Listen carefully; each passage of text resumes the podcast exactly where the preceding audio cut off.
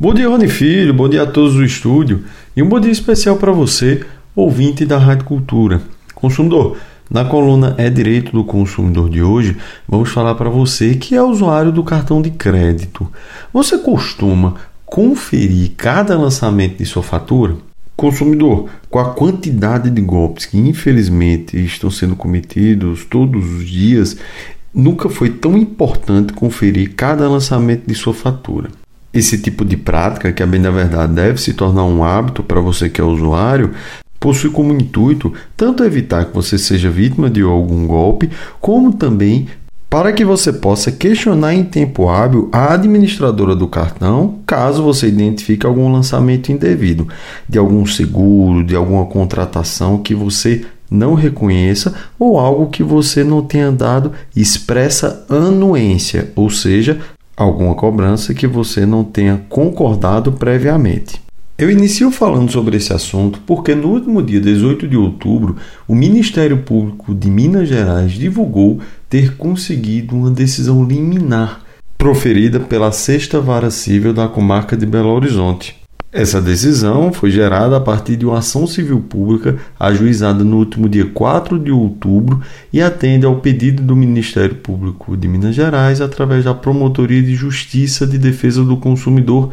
de Belo Horizonte e do Instituto Brasileiro de Defesa do Consumidor. Segundo veiculado pelo referido órgão, a ação civil pública foi motivada pelas inúmeras reclamações de consumidores que relatavam situações de cobranças indevidas realizadas nas faturas do cartão de crédito. Segundo relatos, além de inclusões de seguros não solicitados, ao adotar esse tipo de prática, a administradora do cartão de crédito coloca sobre a responsabilidade do usuário a adoção de uma postura ativa no intuito de entrar em contato com o fornecedor e solicitar, além do cancelamento da cobrança, a devolução do valor que foi pago de maneira indevida. Em virtude disso, a Justiça determinou a suspensão, através de uma decisão liminar,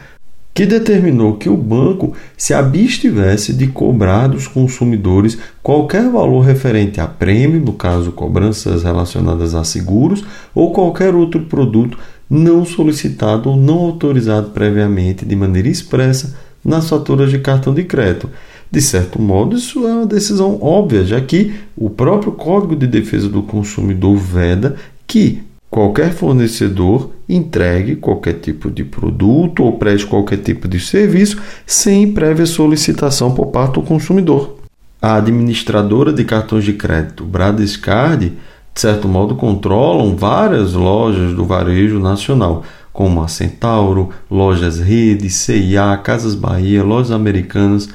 o cartão macro atacadista, entre outras. Essa decisão é levada em todo o Brasil e a multa em caso de descumprimento é no valor de 20 mil reais por cada descumprimento dessa ordem judicial.